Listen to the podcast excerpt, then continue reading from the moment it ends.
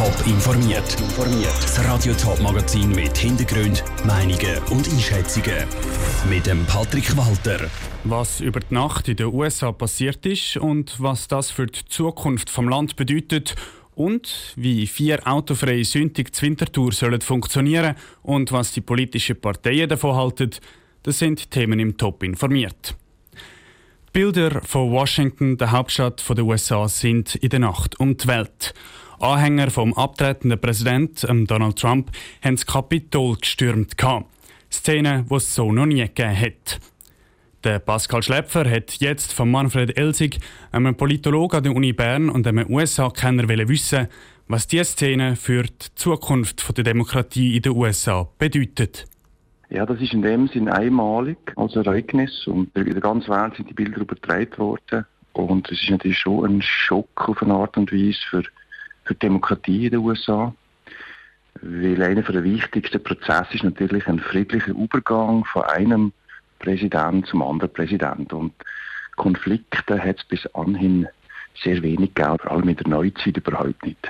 Jetzt geht es ja ab am 20. Januar auch für Joe Biden um ein gutes Zusammenarbeiten. Für das ist er auf den Kongress und den Senat angewiesen, dass die gut miteinander arbeiten. Ist das überhaupt noch möglich, wenn man da sieht, dass immer noch 130 Leute hinter Donald Trump stehen? Die grosse Problematik im nächsten Jahr für die USA ist, dass ein Großteil der Bevölkerung fälschlicherweise glaubt, dass es massiven Wahlbetrug gibt und dadurch eben der Joe Biden als Präsident nicht akzeptiert. Das ist ein riesiges Problem für die amerikanische Demokratie. Das hat es in dem Rahmen noch nie gegeben.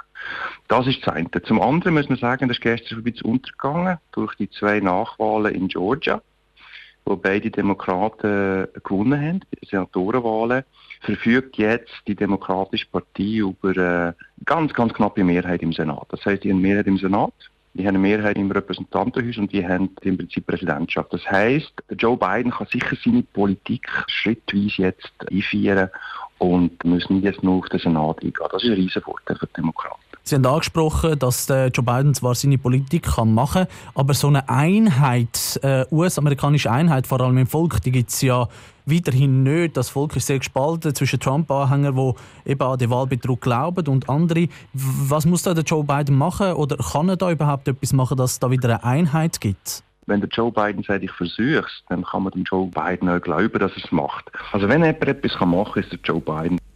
Der Manfred Elsig, Politologe an der Uni Bern und USA-Kenner im Interview mit dem Pascal Schläpfer. Der amtierende US-Präsident Donald Trump hat nach der offiziellen Bestätigung von der Wahl von Joe Biden zum neuen US-Präsident auf Twitter verkünden lassen, dass er sein Amt am 20. Januar normal will übergeben. Das, auch wenn er weiterhin fest an einen Wahlbetrug glaube. Aber wie hat es überhaupt so weit können kommen in den USA, dass eine Machtübergabe, eine friedliche Machtübergabe auf der Kippe steht? Zelling Reising hat das Ereignis von gestern Abend und von dieser Nacht noch einmal zusammengefasst. Angefangen hat eigentlich alles friedlich. Im Kapitol haben sich die Abgeordneten getroffen, um die Wahl vom neu gewählten US-Präsident Joe Biden bestätigen. Das ist eigentlich eine reine Formsache. Der abgewählte Präsident Donald Trump hat in dieser Zeit in der Nähe vom Kapitol eine Rede vor seinen Anhängern gehalten. Auch wenn es keinen Beweis für einen Wahlbetrug gibt, wiederholt der Donald Trump dort nochmal, dass bei der Wahl von Joe Biden betrogen wurde sei. Now it is up to Congress to confront this egregious assault on our democracy. And after this, we're going to walk down, and I'll be there with you. We're going to walk down to the Capitol. Er heizt die Menge an und redet davon, vor das Kapitol zu ziehen. Und das haben tausende Trump-Anhänger dann auch gemacht. Zuerst haben sie vor dem Kapitol randaliert, dann sind sie ins Gebäude eingedrungen.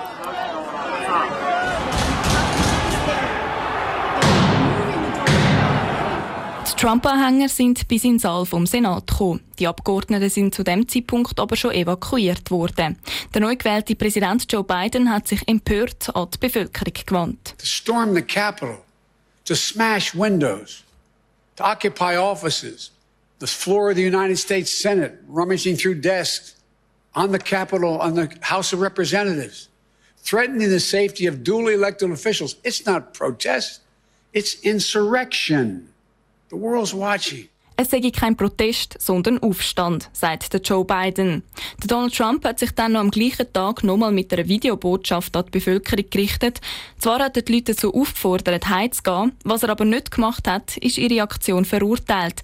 Er hat sogar Verständnis gezeigt. I know your pain. I know you're hurt.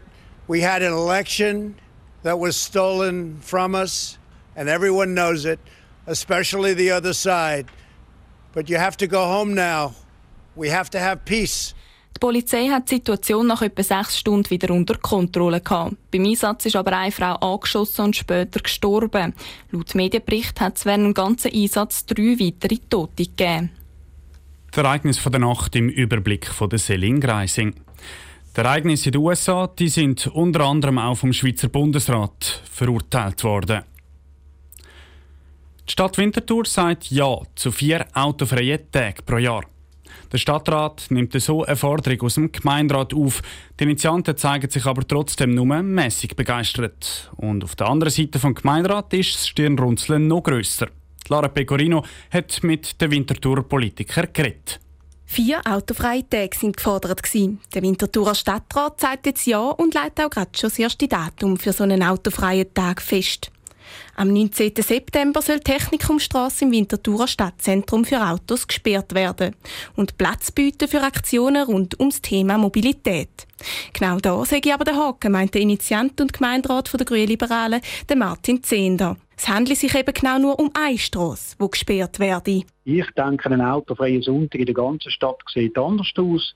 Das ist ein erster Schritt und ich denke, anhand von diesem Schritt werden sicher bald sehen, ob weitere Aktions- und Erlebnistage möglich sind. Ganz zufrieden ist also die Initiantenseite nicht. Das Team aus Mitgliedern von der EVP, SP, Grüne Liberalen und Grünen hat nämlich eigentlich die Sperrung von der Strasse in der gesamten Stadt Winterthur gefordert und so die Winterthurer dazu bringen, sein Mobilitätsverhalten zu überdenken. Die Stadt hat sich jetzt aber für eine abgeschwächte Version entschieden. Die sei günstiger und brauche weniger Personal. Und auch rechtlich wäre es ein grosser Aufwand, alle Strassen in der Stadt zu sperren. Im SVP-Gemeinderat Thomas Wolf ist aber schon diese Version zu viel. Er sieht keinen Nutzen in den autofreien Tagen. Das ist einfach eben Symbolpolitik. Man macht jetzt etwas da. Die links-rot dominierte Stadtregierung muss jetzt ihren Wählern irgendein Zückerchen geben und jetzt machen wir mal das, was eigentlich ein völliger Quatsch ist. Also es bringt weder der Umwelt etwas noch der Bevölkerung. Durch solche autofreie Tage wird das Verkehrsverhalten der Winterthurer generell nicht geändert. Es gäbe höchstens hässige Stadtbewohner. Der Beitrag von der Lara Pecorino. Der Stadtrat hat auf die Kritik auch schon Stellung genommen. Sei nicht die Idee, dass auf immer und ewig nur die Technikumstrasse gesperrt werde. Sei jetzt einfach einmal ein Anfang, hat die Stadträtin Katrin Kometa auf Anfrage gesagt. Top informiert, auch als Podcast. Mehr Informationen gibt es auf toponline.ch.